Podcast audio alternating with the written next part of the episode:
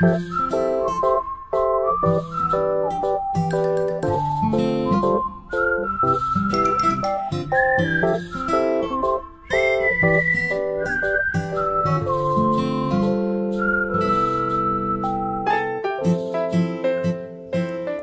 ¿cómo están? Bienvenidos y bienvenidas a Educaleón.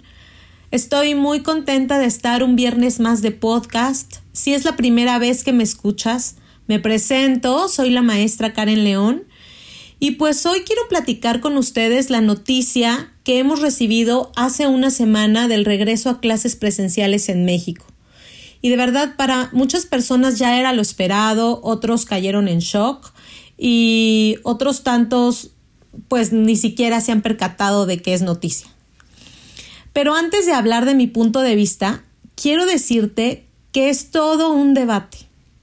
Hay personas que creen que es necesario el regreso y otros que es una locura.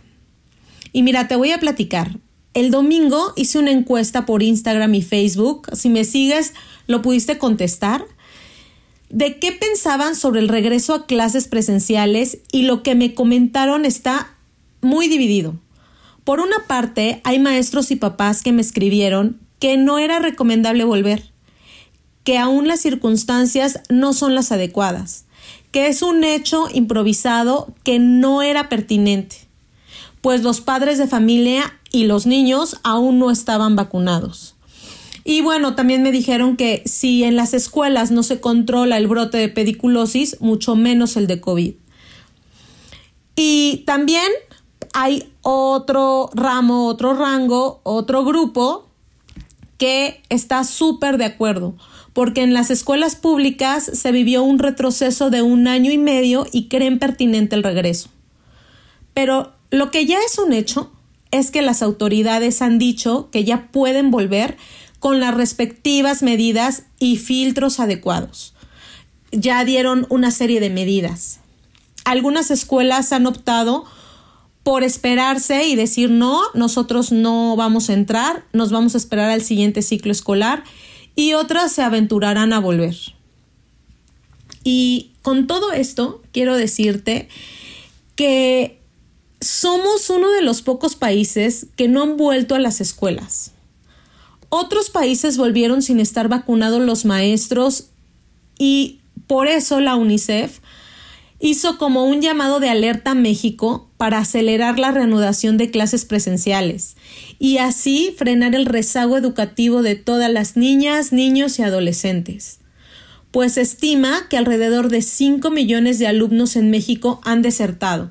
Decían que no se inscribieron del ciclo pasado a este sin aproximadamente 5 millones de alumnos. Y quiero decirte que he platicado con algunos colegas que dan clase en escuelas vulnerables y de verdad ha sido todo un reto. De 35 alumnos a 25 que aproximadamente tienen, solo 5 se han conectado. Otros 5 mandan algunas actividades y de los demás no saben absolutamente nada, pero en verdad nada en todo el ciclo escolar. Y entiendo perfecto a los dos lados. Los padres que no tienen los medios y se sienten perdidos, y los profes que no saben qué más hacer para que los niños puedan tener un avance en su aprendizaje. Y la verdad se siente la frustración por todos lados. Y bueno, con todo esto, en realidad tener una opinión asertiva de este hecho es complejo. Pues si bien es cierto que a partir de esta pandemia se abrió en México y América Latina una brecha de desigualdad mucho más grande de la que ya había, pues aún son pocos los que tuvieron acceso a una educación digital. Y los que tuvieron acceso a esta educación digital, la verdad es que a veces era muy mala la conexión. Se supone que en muchos lados hay una muy buena conexión, pero siempre la tecnología puede fallar en México. Y entonces les cuento un poco lo que a mí me pasaba. Se supone que yo tengo un gran internet. Y no faltó el día en que en algún momento me dijeron, maestra, la veo congelada, maestra, ya no la escucho. Y eso, pues obviamente, eh, era, un, era un impedimento para poder seguir la clase dinámica. Entonces, tampoco las clases digitales son al 100%, eh, pues, con una conexión, o más bien tienen el 100% de una conexión eh, buena. Entonces, otros más lo pudieron hacer con la tele y muchos otros la educación que recibieron fue nula, ya sea por sus condiciones o porque los padres no tuvieron los medios o la escuela no tuvo una gestión positiva para llevar la educación de los niños a distancia. Y también otra cosa, otro tema que preocupa es que niños y niñas no han alcanzado los aprendizajes esperados. Lo cierto es que con todo esto nos dimos cuenta que los cursos escolares les sobran contenidos y les faltan habilidades y emociones. Y seguramente vas a decir, ¿what? Obvio, no. O tal vez digas, claro, pienso lo mismo que tú, Karen.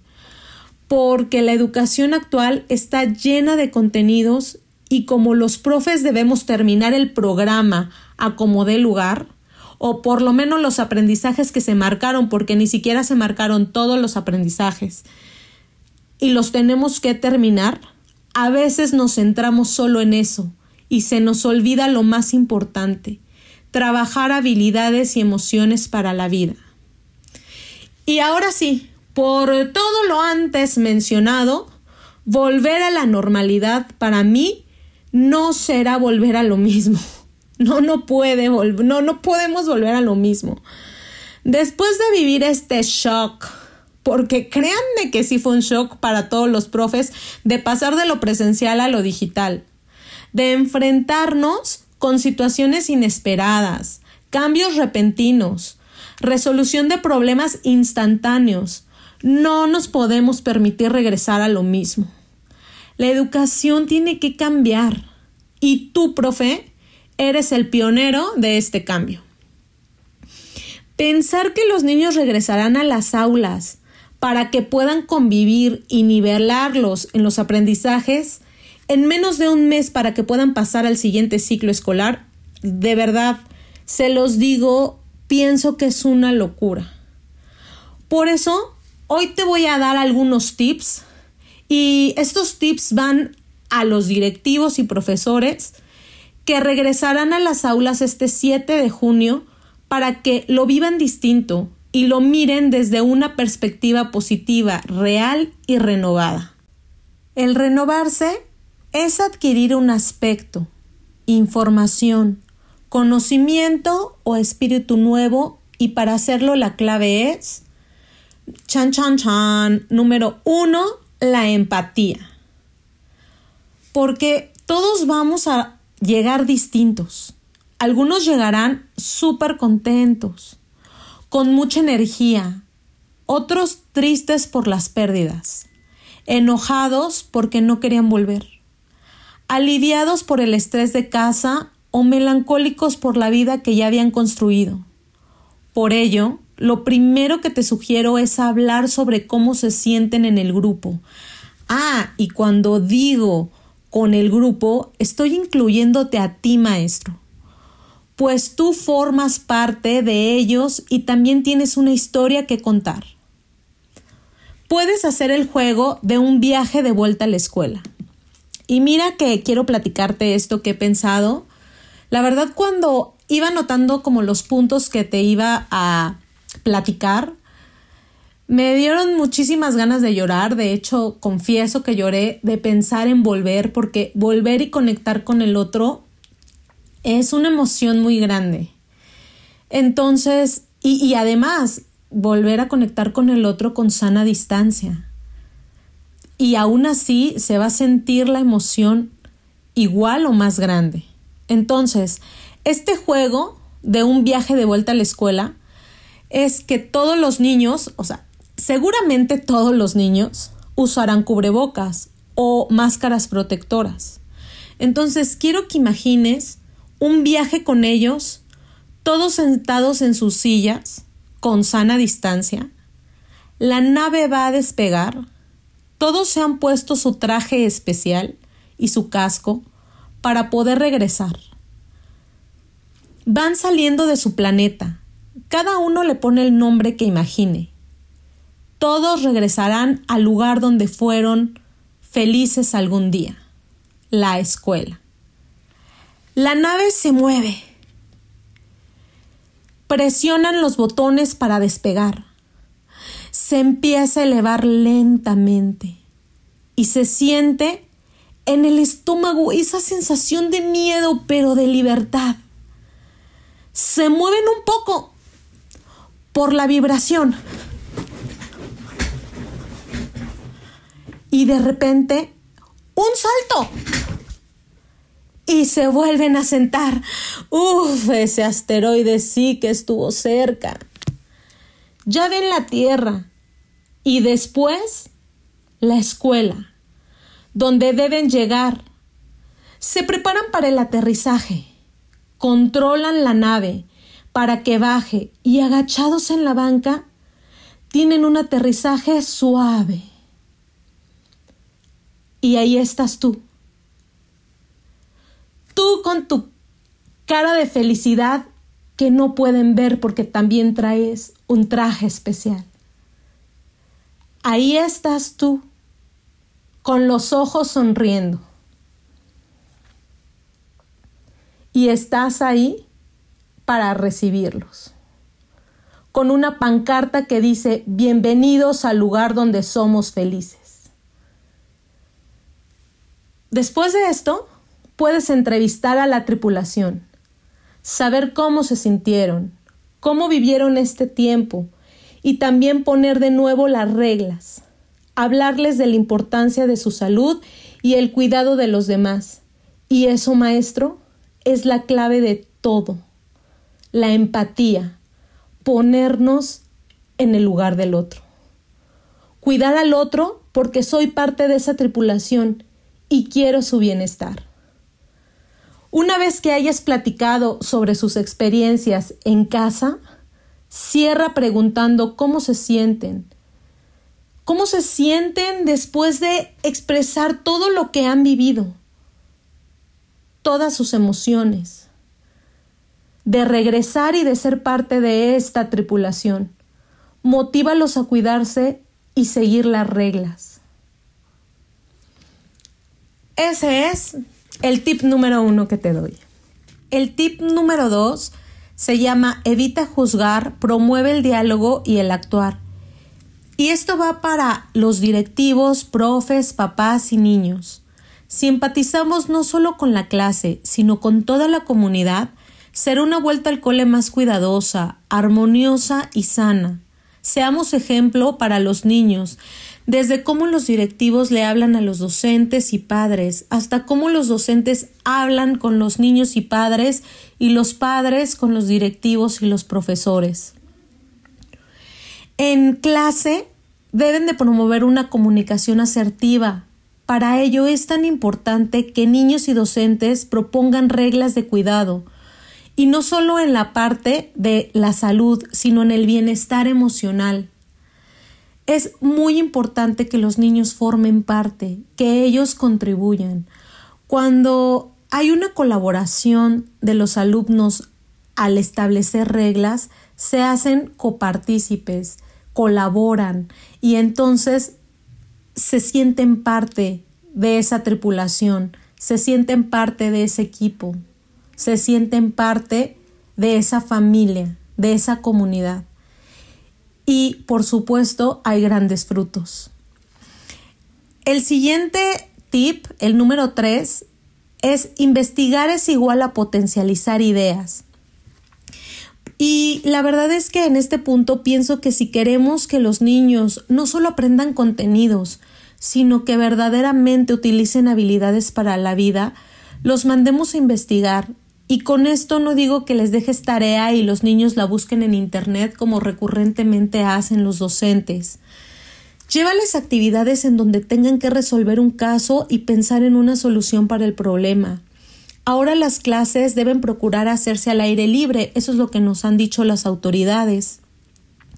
Que escuchen sonidos, observen el entorno, si tu escuela tiene jardín que hagan inferencias de lo que observen, compongan una canción de lo que ven en el patio y la escriban utilizando diferentes reglas ortográficas o utilizando algún portador de texto, saquen el perímetro de las bancas o el mobiliario o el área o fracciones o si son pequeños ubiquen figuras y cuenten objetos de su entorno. La verdad es que hay que ingeniárnoslas para que las clases tengan sentido y sea con sana distancia, además de fomentar habilidades de resolución de problemas, lenguaje, ciencias, arte. Pero como profes tenemos esa chispa para crear y estoy segura que tú tienes esa chispa. El número cuatro eh, es uno bien bonito. Ay, me encanta. Lo estoy viendo ahorita aquí escrito y, y me encanta compartir este tip. Déjales mensajes positivos, recordatorios o dibujos para que puedas crear confianza en sus habilidades.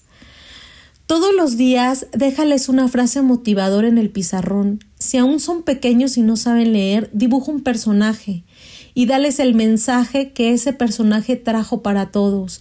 Incluso puedes personalizar mensajes para cada uno de tus alumnos y que ellos tengan el ánimo de saber que cuando regresen la siguiente clase alguien les estará motivando en el aprendizaje. Con niños pequeños también puedes utilizar títeres. El siguiente tip, el número 5, se llama dejarlos solos no es soltar, es igual a mayor autonomía. Y pienso que muchos de nuestros estudiantes se sentirán inseguros, pues en casa los apoyaban en todo momento. Por ello tienes que trabajar de nuevo la seguridad para que puedan tener responsabilidades y con ello mayor autonomía. Y desde el día uno debes hacerlos responsables de su seguridad, de cuidarse entre todos, de tomar sana distancia y usar cubrebocas correctamente, de cuidar su higiene sus útiles escolares y así poco a poco volverás a introducir hábitos cotidianos que se trabajan en la escuela y que ya tenías dominados. Ahora te voy a decir el tip número 6, que es diálogo y resolución del día. Y pienso que es primordial que cierres el día y no solo con preguntarles cómo se sienten o qué aprendieron hoy, puedes también hablar de los compromisos y objetivos que se hicieron en el día si se alcanzaron o no se alcanzaron. Esto los hará autoevaluarse y saber que aún deben esforzarse o practicar si algo les falla. Y con esto llego a mi punto número 7. Hecho es mejor que perfecto. Y creo que esto ya se los había contado antes. La verdad es que también en los cursos lo digo y ya no sé ni en dónde lo dije, si en el podcast, en el curso o en algún webinar. Pero esta frase es primordial. Hecho es mejor que perfecto. Una maestra de vida me lo decía y yo pensaba, pero si no está hecho bien, mejor ni hacerlo. Hasta que reflexioné de qué manera nos han hecho creer que los errores son malos. Si no hubiera errores, Marie Curie no habría inventado el radio. ¿Y cuántos científicos y artistas de una equivocación inventaron algo o aprendieron algo? Equivocarnos nos da la oportunidad de replantearnos nuestra meta, de practicar y ser mejores, de buscar alternativas y posibilidades para resolver. Entonces, maestros, abracemos el error. Veamos cuáles son los aprendizajes de nuestros niños, pero no los midamos con un examen de preguntas y respuestas. Midámoslo también con la resolución que le dan a las cosas cotidianas, esas son las que los van a acompañar toda la vida y no saberse de memoria la definición de lo que es un verbo, un predicado o aprenderte todo el abecedario en tercero de preescolar. Y mi último punto es trabajar en equipo con la familia, porque hoy más que nunca nos dimos cuenta de lo necesarios que somos todos, tanto los padres como los maestros, con su ayuda podremos lograr formar a seres humanos con habilidades para la vida. Y bueno, pues no me queda más que decirles que este tiempo es una renovación. Todos tienen un proceso distinto. Recuerden que cuando renovamos algo, cuando renovamos un cuarto, una casa, la cocina, el baño, no se renueva en un día. Y todos los seres humanos estamos en proceso de renovación continuo. Y solo quiero decirte que si te sirvió esta información, la compartas con otros directivos y docentes. Y me gustaría muchísimo que tú me compartieras la experiencia que has tenido en este regreso y tu preparación. Si aún no regresas a presencial, este podcast te va a ayudar para el siguiente ciclo escolar. Y bueno, pues me encanta de verdad que podamos platicar tú y yo un, un rato en este podcast y te invito a seguirme en mis redes sociales. Recuerda que estoy como Educaleón en Instagram y Facebook y en mi página es educaleón.com. Recuerda que en Educaleón, juntos podemos inspirar.